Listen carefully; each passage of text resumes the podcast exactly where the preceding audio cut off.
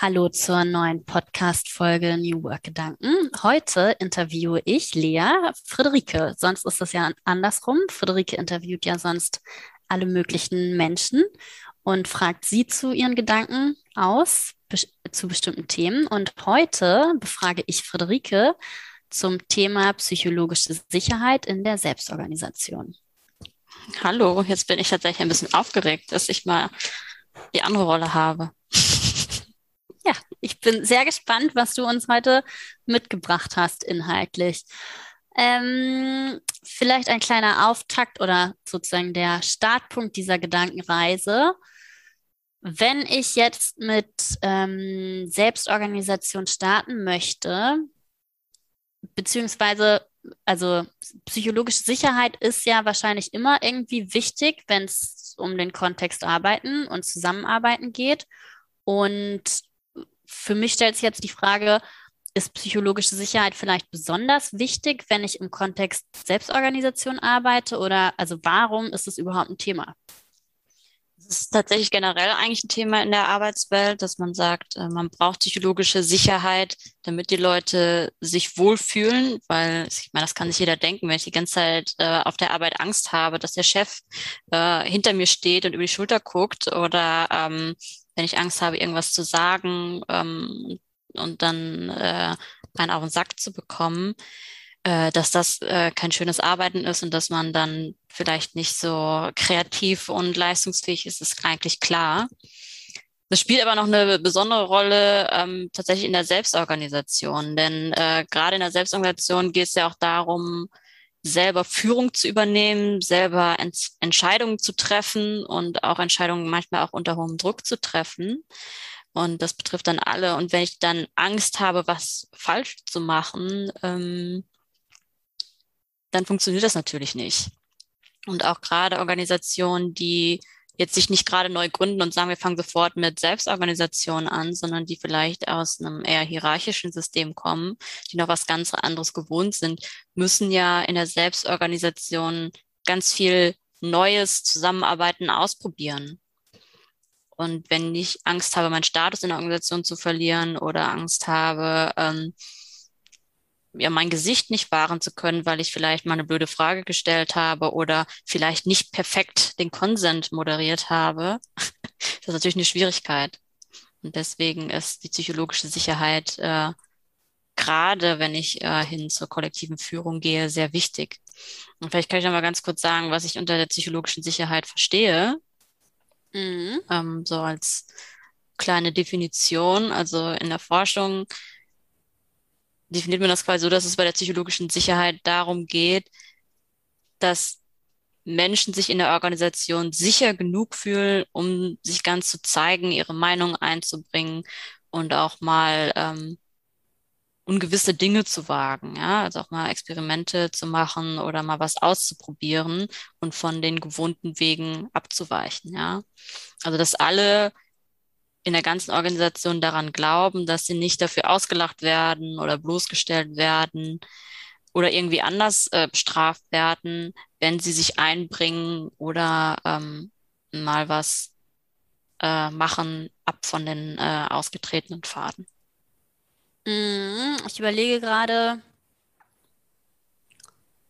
wenn ich mich sicher fühle, dann kann ich Dinge tun zum ersten Mal sozusagen, bei denen ich mich selber vielleicht unsicher fühle.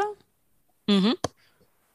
Und wenn ich keine psychologische Sicherheit empfinde, dann ist eigentlich das Ergebnis sozusagen ähm, Starre fällt mir nur ein. Also, dass ich mich, also sozusagen, wenn sich jemand vor Angst nicht mehr bewegt, ne? Also, genau. und dann in seinem, in seinem kleinen Erdloch hockt und äh, nicht raus möchte, weil er Angst hat, äh, erschossen zu werden, oder sozusagen, ne?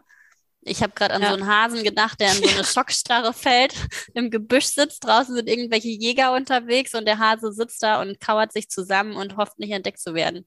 Also ja, ja, so ungefähr kann man sich das tatsächlich vorstellen. Also jeder kennt es vielleicht, wenn man in so einem äh, Meeting sitzt und da hat ja eigentlich jeder eine Meinung oder Ideen dazu, aber keiner sagt was. Mhm. Ja, also das kann also ist auf jeden Fall ein Zeichen davon, dass die Leute sich nicht sicher fühlen, sich da einzubringen. Aus mhm. welchen Gründen auch immer. Aber wenn, wenn man ein Meeting macht und der Entscheidung ansteht und, und keiner sagt etwas, mhm. dann äh, ist das auf jeden Fall ein Hinweis darauf, dass die psychologische Sicherheit dafür nicht gegeben ist. Oder die Leute haben absolut gar keinen Bock oder keine Ahnung oder interessieren sich überhaupt nicht dafür. Aber es ist mhm. ja eher selten der Fall. Mhm. Okay, aber wenn ich jetzt, also auch wenn ich mich in einer Hierarchie ähm, befinde, ich überlege gerade, ob dann, also manchmal sind, ist es da ja auch gar nicht so erwünscht, dass Leute dann im Meeting was sagen. Genau, das kommt natürlich drauf an. Du kannst natürlich ähm, das ist eine Frage der Führung, auch in der Selbstorganisation ist natürlich eine Frage der Führung. Aber gerade wenn die Führung in einer Person gebündelt ist, dann gucken alle darauf, wie verhält sich diese eine Person, die ja ähm, auch die Macht über die anderen hat. Mhm. Ähm, wie verhält die sich? Wenn ich jetzt einen Fehler mache, ähm, werde ich da äh, klein gemacht ne? oder ins Lächerliche gezogen. Mhm. Oder ist es so, ach ja, ach interessant, ja, da müssen wir mal gucken, ähm, was wir daraus gemeinsam lernen. Vielleicht äh, brauchen wir irgendwie einen anderen Prozess oder vielleicht äh, möchtest du dich noch irgendwie hier weiterbilden oder oder. Ne, das mhm. ist eher so, es ist eine Frage der Fehlerkultur, ähm, wie wir mit Fehlern umgehen. Ist es dann ein Desaster und ähm, ich als Person kriege alle Schuld äh, oder ist es so, ach, das ist ein Fehler interessant, äh, was können wir alle daraus vielleicht auch lernen? Mhm. Ja, was ich jetzt gerade noch mal überlegt habe, am Anfang hast du gesagt, entscheiden und entscheiden unter Druck sind ähm, Dinge, die man tendenziell eher kann, wenn man sich psychologisch sicher fühlt.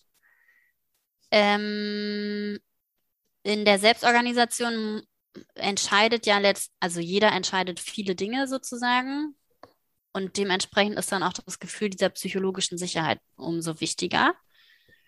Ähm, es also das eine sozusagen, was wir jetzt haben oder hatten, ist ähm, sozusagen der Status quo. Ich bin in einem hierarchischen Unternehmen oder ich bin bereits in einer Selbstorganisation und es gibt psychologische Sicherheit, ja oder nein. Und entweder entscheiden die Leute dann halt ja oder nein. Im, in der Selbstorganisation wäre es umso verheerender, da es da tatsächlich sehr viel wichtiger ist, dass die Leute entscheiden. Ja, definitiv, weil wenn wir in einer Selbstorganisation sind und zum Beispiel in Rollen arbeiten, dann muss ich ja in meiner Rolle Entscheidungen treffen. Wenn wir allerdings in der Hierarchie sind und es gibt halt eine Person, die entscheidet, ich bin jetzt hier der Chef und wir machen das und ich übernehme dafür die Verantwortung, dann mhm. kann ich mich ja wunderbar dahinter verstecken. Ne? Mhm. Dann brauche ich nichts machen, dann äh, stehe ich halt mit den Kolleginnen ähm, an der Kaffeemaschine und lässt da über den Chef, wie doof der ist. Mhm. Ähm, aber ich, ich gebe denen kein Feedback oder irgendwie was. Ähm, das mhm. ist natürlich einfach. Also da brauche ich ja keine psychologische Sicherheit in der Hinsicht, dass ich selber eine Entscheidung treffe, weil der Chef hat ja gesagt, ja, und dann mache ich das halt. Mhm. Weil am Ende bin ich ja nicht dafür verantwortlich, sondern mhm. ähm, die Chefin halt. Und äh, das ähm, mhm. ist dann natürlich schon so, dass ich mich immer hinter der Führungskraft verstecken kann, was mhm. in der Selbstorganisation jetzt weniger funktioniert, weil ich bin halt verantwortlich für meine Rolle und was ich da, da tue und ich muss die Entscheidung mhm. für die Rolle selber treffen und da kann ich mich nicht hinter irgendjemand anderem verstecken. Mhm. Okay, wir machen jetzt mal das Szenario. Angenommen, es gibt eine Führungskraft und die ist in einem Unternehmen tätig, was offensichtlich noch nicht komplett selbstorganisiert arbeitet, sonst wäre sie nicht die Führungskraft. Und ähm, sie möchte aber selbstorganisiert arbeiten mit ihrem Team und stellt fest, dass es keine Rückmeldungen im Meeting gibt mhm. und ist aber eigentlich von sich überzeugt, dass sie, also sie sieht selber keinen Grund jetzt, die Person, weswegen man jetzt Angst haben sollte, im Meeting was zu sagen. Mhm was gibt es da zum einen sozusagen, um herauszufinden, ob das jetzt wirklich an der psychologischen Sicherheit liegt? Und zum anderen gibt es irgendwas, was ich dann proaktiv unternehmen kann, um die psychologische Sicherheit im Unternehmen zu erhöhen? Mhm. Also vielleicht hilft es am Anfang nochmal äh, kurz so verschiedene Anzeichen zu nennen, an denen man erkennen könnte oder die ein Hinweis darauf sein können, dass ähm, die psychologische Sicherheit nicht da ist. Ja, also mhm. einmal ist es dieses Schweigen halt im Meeting, dass da nichts kommt. Ähm, und auch die Selbstzensur, ne? also zu gucken, sage ich vielleicht Sachen nicht, weil ich mich nicht traue, vielleicht auch als Führungskraft, das gibt's ja mhm. auch. Ähm, wenn ich auch die Idee habe, Menschen behalten Sachen für sich oder eine Person kommt nach, nach dem Meeting vielleicht äh, zu mir als Führungskraft und erzählt mir dann die Idee, sagt es aber im Meeting nicht, ne? Mhm. dann fehlt es zum Beispiel auch. Ähm, oder auch, das kann ja auch einer Führungskraft passieren, dass die Sachen nicht sagt, weil sie Angst hat, ähm, irgendwie verspottet zu werden oder mit Augenrollen der Kollegin bestraft zu werden. Ne? Das mhm. äh, geht ja auch in die Richtung. Oder ähm, ich denke als Führungskraft, ich muss irgendwie meine Emotionen verstecken. Ne? Also das ist auch sowas, woran ich das merken kann. Oder ich traue mich nicht, in Konflikte zu gehen. Ne? Weil ich denke, wenn ich das jetzt mache, dann, ähm, dann eskaliert das total und da fühle ich mich nicht sicher, auch mal Dinge anzusprechen, die nicht so gut laufen. Und was auch ähm, sehr hilft, sich selber dann als Führungskraft mal zu beobachten, äh, höre ich alle Leute? Sagt jeder was? Oder hat jeder hier den Raum, etwas zu sagen ähm, im Meeting? Ähm, werden auch die leise Stimme, Stimmen gehört? Oder bin ich die Person, die am Ende das letzte Wort hat? Als Führungskraft, ne? Und unterbreche ich ständig die Leute oder drücke meine Meinung auf. Ähm, es ist äh, manchmal ein bisschen schwer, selber zu bei sich zu erkennen. Aber ja, das äh, ist, glaube ich, auch schwer zu erkennen, ob man immer die Leute unterbricht. Ja. Ja, aber dass man mal, mal so ein bisschen sich selber äh, zuguckt, sage ich immer als erstes meine Meinung als Führungskraft oder als letztes, ne? Also mhm. Also darauf kann man auch mal achten. Genau, das sind so, so ein paar Sachen, die man ähm, angucken kann. Wenn ich jetzt äh, selber die Führungskraft bin und feststelle, ähm, es sagt nie jemand was, dann kann man auch mal damit anfangen, über die eigenen Fehler zu reden. Ne? Dass man regelmäßig sagt, ja, ich habe letztens das ausprobiert und das hat überhaupt nicht ähm, geklappt. Ne? Und ich habe daraus das und das gelernt. Mhm. Oder wenn dann doch mal irgendwie ein Fehler auftaucht ähm, bei jemandem, ähm, zu sagen, ach, ist ja interessant, ne, lass uns mal gucken, was wir daraus lernen können, anstatt zu sagen, ja, das war aber scheiße. Mhm. ne? Also da mal selber so ein Vorbild zu sein, weil wenn ich halt die Führungskraft bin und die Macht halt habe, dann gucken alle auf mein Verhalten. Mhm. Und das sind manchmal auch Kleinigkeiten. Ne? Atme ich äh, schwer aus, wenn jemand gerade äh, ähm, sagt, dass was schiefgelaufen ist, oder drehe ich, verdrehe ich die Augen. Also wie reagiere ich da drauf? Ne? Mhm. Und das sind so Sachen, äh, die ich als Führungskraft äh, anfangen kann zu machen. Ne? Also über die eigenen äh, Schwächen und Unzulänglichkeiten zu reden und ähm, und klar zu machen, niemand ist hier perfekt und wir reden darüber und das hilft uns auch mhm. nur weiter. Mhm. Mhm. Ich erinnere mich gerade an einen, an eine Führungskraft äh, beziehungsweise einen Chef, den ich erlebt habe, der zu mir sagte, Lea, wenn es, keine Ahnung, irgendein Workshop oder ein Trick oder ein Produkt oder sowas gäbe, sozusagen, ähm, was bewirken würde, dass mir die Mitarbeiter vertrauen mit einem Fingerschnips sozusagen, dann würde ich das sofort kaufen. Ja, wenn es so einfach wäre, dann würde ich es auch verkaufen. Aber also so, ähm, das zählt da ja auf jeden Fall mit rein, ne?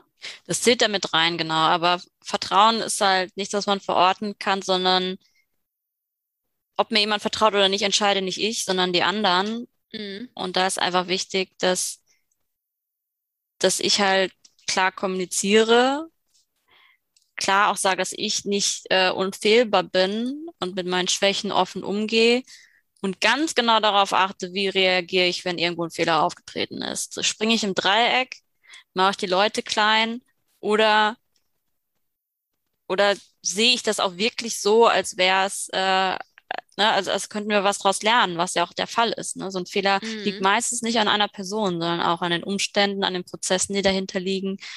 Ähm, aber ich muss halt glaubwürdig machen, ne? Ich muss es auch so meinen. Es hilft jetzt nichts, sich diese Ratschläge äh, anzuhören, zu denken, ja, ich tue dann so, als fände ich das nicht schlimm, mhm. aber innerlich äh, brodel ich.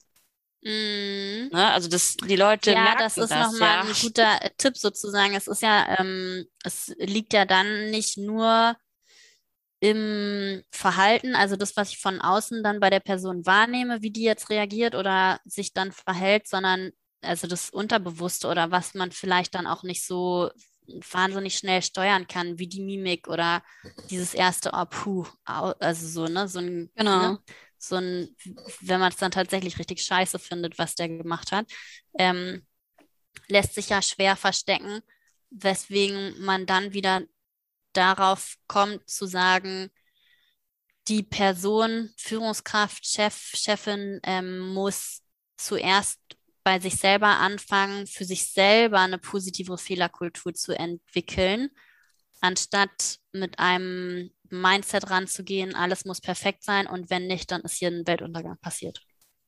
Genau, und das ist halt wirklich eine Haltungsfrage und du hast was Wichtiges angesprochen, erstmal zu gucken, wie gehe ich eigentlich vielleicht auch mit meinen eigenen Fehlern um. Mhm. Ne? Also wenn ich mich selber immer fertig mache, weil ich einen Fehler gemacht habe, dann halte ich es für relativ unwahrscheinlich, dass man wirklich ernsthaft die Fehler von anderen Leuten gar nicht schlimm findet, weil das ja so eine tolle Lernchance ist. Ne? Also mhm. wenn ich das mhm. für mich selber überhaupt nicht so sehe, dann kann ich das, glaube ich, auch schwer ähm, anderen gegenüber vertreten. Ne? Und zu sagen, ja, pff, wenn, wenn ich einen Fehler mache, ist es der Weltuntergang, aber wenn du einen Fehler machst, ist es völlig okay. Mhm. Ja. ja. Also letztendlich kann man dann sagen, wenn du eine ähm, hohe psychologische Sicherheit im Team aufgebaut hast, dann äh, ist es eigentlich schon auch gleichbedeutend mit einer ausgeprägten Fehlerkultur, oder? Definitiv, ja. Ja.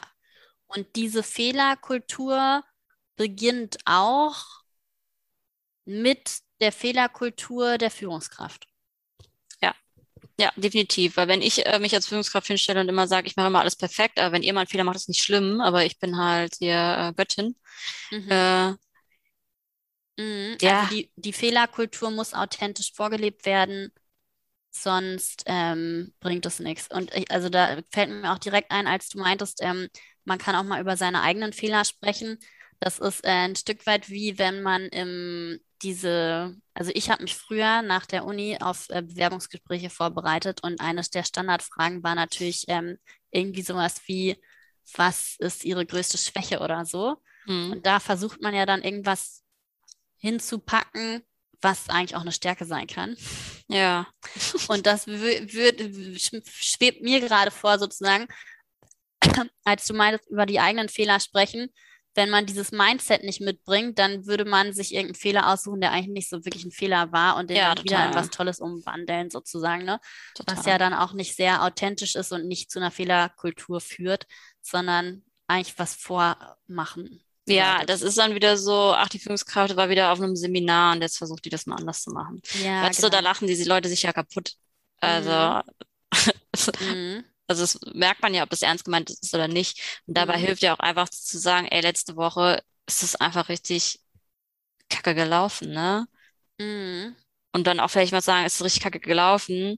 Vielleicht können wir mal darüber sprechen, wie wir das beim nächsten Mal irgendwie anders regeln können, weil ähm, ne, ich, ich habe es jetzt irgendwie verkehrt gemacht und mir fällt da jetzt auch nichts Besseres zu ein, aber vielleicht habt ihr ja mal eine Idee. Mhm. Ja, aber also dieses, es ist letzte Woche kacke gelaufen, gerade wenn es von der Führungskraft kommt, dann sind ja immer eher die anderen gemeint als man selber.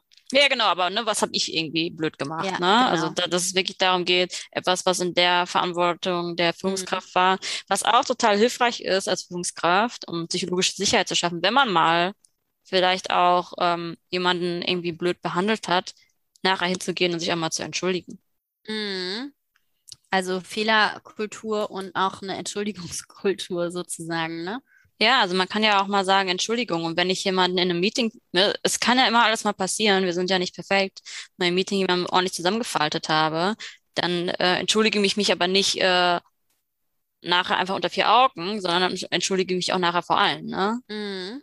Also ja, das ist schon auch äh, wichtig, aber auch dieses, ich fühle mich auch nur psychologisch sicher, wenn ich das Gefühl habe, ich werde hier nicht nur als tolle Arbeitskraft wertgeschätzt, sondern auch als Mensch. Ne?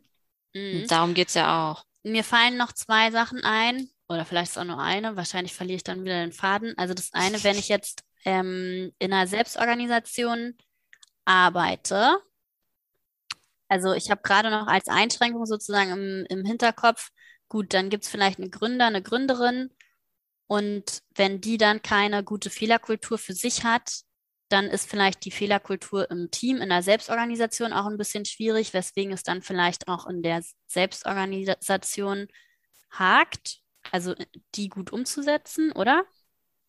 Ja, definitiv. Also was, was ich in Selbstorganisation öfter sehe, ist, dass da bestimmte Glaubenssätze rumschwirren in der Organisation. Ne? Mhm. Also von wegen, wir sind alle ähm, total professionell. Und dann mhm. wird aber professionell damit verbunden, dass, dass, dass keine wirklichen Fehler gemacht werden. Mhm. Ne? Und wenn das der Glaubenssatz ist, wir sind, wir sind alle total professionell und wir sind stolz darauf, mhm. ähm, dann traue ich mich ja nicht mehr zuzugeben, ja, bei mir ist aber nicht so gut gelaufen. Mhm. Oder und ah, solche, ja. äh, hattest du noch einen anderen zweiten Glaubenssatz? Ja, ich, ich hatte noch so, so einen Glaubenssatz von wegen, ähm, das hat auch was mit psychologischer Sicherheit zu tun wir, wir, wir verstehen uns ja alle gut und wir gehen alle total nett miteinander um. Das mhm. ist oft mhm. auch so ein Glaubenssatz in gerade so ähm, purpose-getriebenen Unternehmen. Mhm. Und das sorgt dafür, dass ich mich nicht sicher fühle, auch mal Kritik zu äußern. Ja, ja. Das ist ja auch eine Form der psychologischen Sicherheit. Ich muss mich ja auch streiten können mhm. oder meine Meinung sagen können. Und wenn der mhm. Glaubenssatz ist, wir haben hier ganz viel Harmonie, mhm. dann geht das halt nicht. Mhm. Na, vor allen Dingen, weil ja auch ähm, häufig Konflikte, also jeder hat, bringt ja seine eigene Konfliktkultur mit und es liegt ja auch im Individuum selbst dann, ob die Person konfliktaffin ist oder eher ein konfliktscheuer Mensch. Aber wenn es dann in der Organisation sowieso nicht erwünscht ist, Konflikte anzusprechen, dann macht es auch nicht jemand, der konfliktaffin ist, weil das kein Ergebnis liefert sozusagen und jemand, der konfliktscheu ist, sowieso nicht. Ja, definitiv. Also das merkt man dann oft, mhm. dass, dass da Probleme gibt, äh, kritisches mhm. Feedback zu geben oder einfach generell Sachen anzusprechen, die nicht so mhm. gut laufen. Ne? Also dann läuft man auch ganz schnell in, in diese diese kollektive Fehler rein in das Gruppendenken, ne? Weil, mhm. weil wir sind ja alle so eins und wir sind uns ja alle so einig und, äh, und wir sind ja so ein tolles Unternehmen. Und dann sagt halt keiner mal, äh, halt stopp, vielleicht ist es auch eine richtig doofe Idee. Und das mhm. ist natürlich dann auch gefährlich, weil man dann äh, Entscheidungen trifft, die jeder Einzelne nicht getroffen hätte, aber halt in der Gruppe schon, weil wir sind uns mhm. ja alle mhm. total einig, ne? Weil wir verstehen uns alle mhm. so total gut. Ich habe da die ganze Zeit dieses Experiment äh, im Hinterkopf mit dem äh, Menschen im Arztkittel, der dann vor der Gruppe steht und sagt, 5 plus 5 ist 11. Und alle sagen, ja, stimmt. Ja, da gibt es noch ein ganz anderes Experiment, was da gerade die Gruppe irgendwie noch mal ein bisschen deutlicher macht. Da gibt es so, so irgendwie fünf Bleistifte und einer ist absolut kürzer als, als alle das anderen. Ja, genau. Ne? Und, und, und das sieht jeder. Und ähm, da sind aber bis auf eine Person alle Schauspieler, die, die alle sagen, nee, die, die Stifte sind alle gleich lang. Ja, und der sagt, mhm. der glaubt es am Ende dann auch die, die fünfte Person, ne? Ja, und dann sagt er, ja, ja gut, wenn alle das sagen, dann täusche ich mich wahrscheinlich. Ja, ja, äh, ja genau. Äh, dann sind ja. die Stifte halt wahrscheinlich doch irgendwie alle gleich lang. Oder mhm. man, man geht in den Aufzug und äh, alle Dreh stehen mit dem Rücken zur Tür, ja, dann mache ich das halt auch, ne? Ja. Also. Ähm, ich habe jetzt noch eine Frage bezüglich dieser Glaubenssätze. Also es fing ja damit an, dass ich meinte, in einem Unternehmen, was an sich selbst auch durch die GründerInnen den Anspruch hat, selbstorganisiert, selbstorganisiert arbeiten zu wollen, gibt es jetzt keine Fehlerkultur. Vermutlich geht es dann vom GründerInnen-Team aus. Mhm. Ähm, muss es immer so sein oder kann es auch sein, dass die ähm, GründerInnen feststellen, ähm, irgendwie äußert sich hier niemand kritisch. Und ich würde es tun, aber ich habe nichts zu kritisieren oder sowas. Ähm, oder die stellen sozusagen fest, okay, wir sind jetzt 30 Leute, ich arbeite auch nicht mehr mit jedem direkt zusammen. Ähm, also kann ich das jetzt noch beeinflussen oder nicht? Oder ist es irgendwie doch dann so selbst gesteuert alles, dass das gar nicht bei mir liegt, sondern irgendein anderer Hebel in Gang gesetzt werden muss. Mhm. Ja, wenn ich das Unternehmen gegründet habe, dann bringe ich ja bestimmte Sachen mit ein, ne? eine bestimmte mhm. Haltung und äh, meine eigenen Glaubenssätze und dann stelle ich die Leute ein, die da irgendwie zu passen und dann schleicht sich das so ein bisschen ein und verselbstständigt sich dann auch. Mhm. und ähm, wenn ich als Führungskraft das Gefühl habe, ich bin die Einzige, die hier Sachen kritisiert, dann liegt es halt, oder als, als Gründerin, obwohl wir selbst organisiert sind, dann liegt es halt auch daran, dass jeder weiß, das ist hier die Gründerin, sie weiß alles am besten, weil es ist halt ihr Ding oder mhm. ihr Baby und implizit habe ich halt dann teilweise noch immer eine Sonderstellung in der Organisation, selbst wenn wir mhm. sagen, wir sind selbst organisiert und so. Mhm. Und da muss man wirklich ganz genau hingucken, um zu gucken, okay, ähm, in welchen Situationen passiert das? Gibt es da vielleicht auch noch irgendwie äh, andere Glaubenssätze, die dahinter stehen? Zum Beispiel, ja, äh, die, haben, die, die hat das ja gegründet, deswegen weiß sie das am besten oder keine Ahnung was oder noch implizite Machtstrukturen, die jetzt äh, noch gar nicht so aufgedeckt sind. Ne?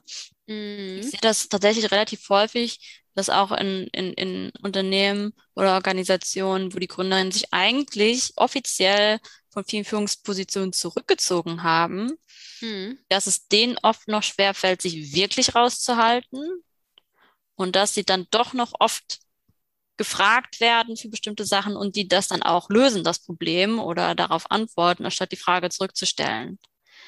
Also, dass mhm. das immer noch sehr die Kultur prägt und dann immer noch viele die GründerInnen wirklich angucken und, und gucken, wie verhalten die sich.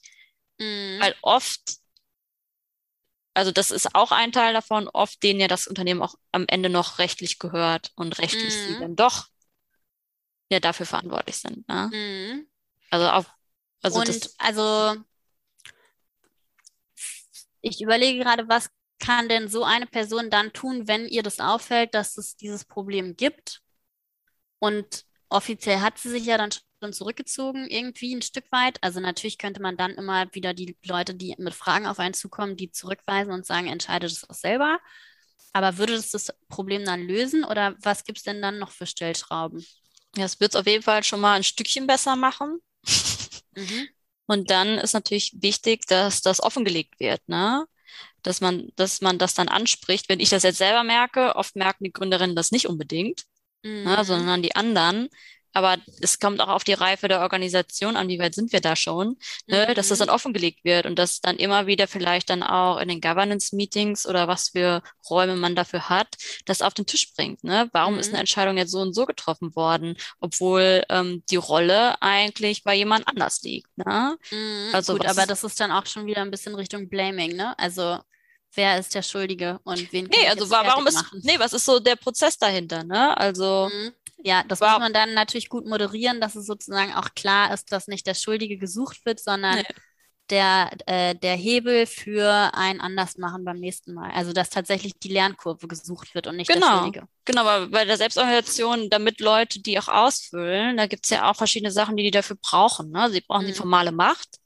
Wie mhm. kriegen sie dann ähm, durch die Rolle zum Beispiel? Mhm. Ne? Ähm, Sie brauchen aber auch die Information und da hakt es dann schon oft, weil viele Informationen liegen einfach bei, bei den GründerInnen noch. Die wissen halt mhm. ganz viel aus der Geschichte, müssen nicht lange nachdenken. Mhm. Ich brauche die Kompetenzen, auch die sind nicht unbedingt schon in der Rolle drin. Mhm. Ähm, vielleicht hat, hat die Gründerin irgendwie andere Kompetenzen noch, die die Person, die die Rolle ausfüllt, noch gar nicht hat.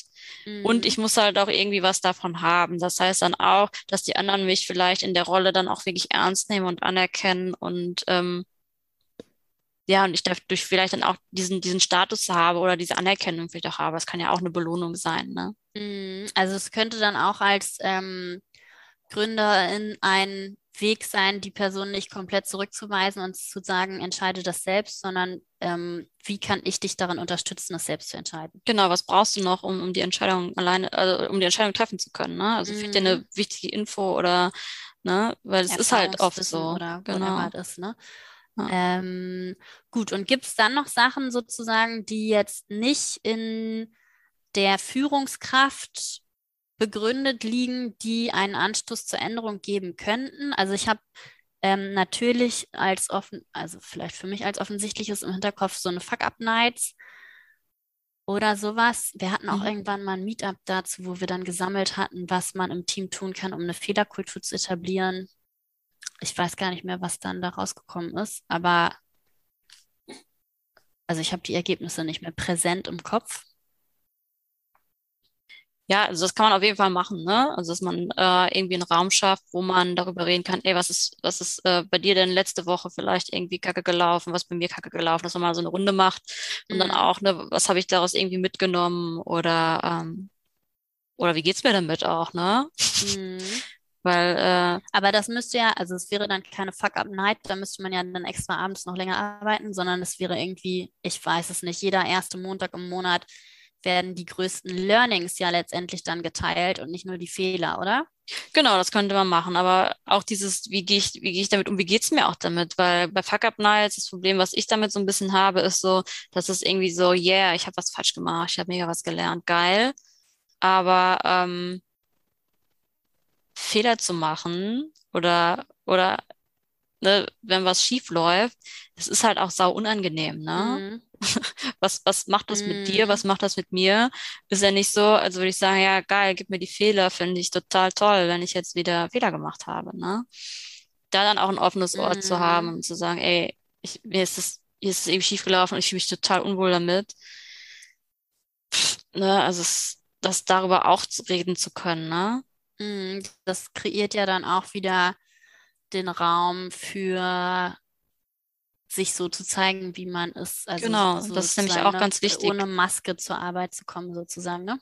Ja, ja, weil das ist ja auch ein wichtiger Teil ähm, der psychologischen mhm. Sicherheit, dass ich halt so war, also so genommen werde, wie ich bin, ne? Mhm. Und dazu gehört halt auch, dass einem nicht immer gut geht und nicht immer alles äh, Paletti ist.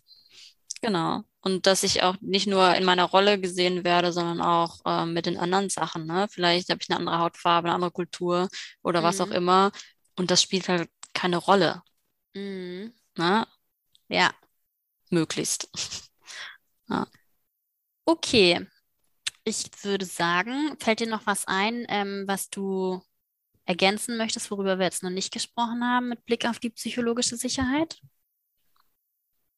Ja, was ich wichtig finde noch zu sagen ist, das ist ein Prozess, äh, der sich langsam aufbauen muss und man kann es schnell zerstören. Ja, also dass man, wenn man Vertrauen.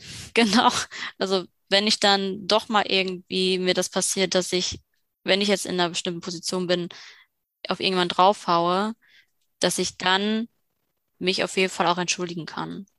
Mhm. Und zwar ernsthaft entschuldigen kann. Und das ist kein Skill, das ist äh, vor allem eine Haltung, weil die Leute merken das, wenn ich das nicht ernst meine. Also mhm. das finde ich nochmal ganz wichtig. Okay. Okay, ich versuche mal kurz zusammenzufassen, bevor wir hier die Runde schließen.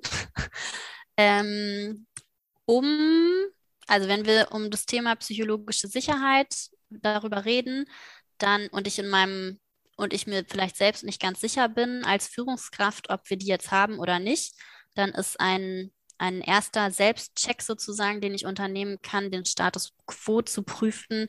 Gibt es Menschen, äh, die im Meeting vor allen anderen auch mal äh, Kritik äußern oder Dinge ansprechen, die nicht so gut gelaufen sind? Ähm, das ist eine Frage, die ich mir stellen kann.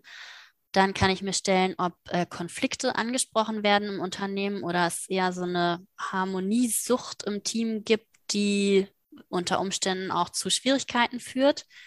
Und ähm, sozusagen äußern Menschen oder zeigen Menschen ihre Emotionen offen. Das ist sozusagen ja. die Checkliste.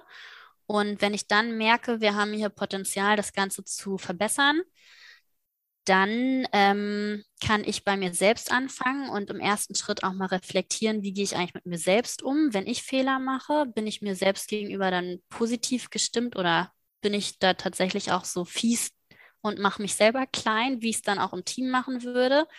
Und ähm, wenn, also aus dem Grund werden ja dann die Fehler nicht angesprochen. Und wenn ich feststelle, ähm, beziehungsweise wenn ich feststelle, dass ich selber mit mir auch nicht gut umgehe, wenn ich Fehler mache, dann wäre das mein erstes Lernfeld, zu sagen, ich entwickle mir selbst gegenüber eine positive Fehlerkultur. Und sobald ich die habe, kann ich das ins Team nach außen authentisch reintragen, indem ich offen über meine eigenen Fehler spreche, positiv auf die Fehler von anderen reagiere, wenn ich einen Fehler gemacht habe, mich auch mal vor allem im Team zu entschuldigen und ähm, gleichzeitig auch ähm, Glaubenssätze zu prüfen, die im Unternehmen vielleicht verankert sind. Zum Beispiel, wir sind alle professionell, weil wir keine Fehler machen. Oder was war das andere? Wir haben uns alle lieb. Genau. äh, genau, das nochmal überprüfen. Und ähm, im Team selbst kann ich auch dann sowas wie Fuck-up Mornings, nenne ich es jetzt mal, einführen, wo man über Fehler spricht und das auf jeden Fall auch koppelt mit, wie ging es mir damit, um sich authentisch in seinen Emotionen und das ist eine Achterbahnfahrt war, einmal zu zeigen und das dann auch verknüpfen mit einer Lernkurve. Also was habe ich daraus mitgenommen und wie mache ich es beim nächsten Mal anders. Ähm, muss nicht zwangsläufig besser sein, aber anders. Ähm, genau. Und äh, sozusagen zusammenfassend, eine Fehlerkultur beziehungsweise psychologische Sicherheit zu entwickeln, heißt auch, dass man einen Prozess geht, um dorthin zu kommen und die nicht von heute auf morgen da ist. Genau. Super. Darum geht's. Dann äh, bedanke ich mich für diese spannenden Einblicke und äh, genau, bis zum nächsten Mal. Tschüss. Tschüss.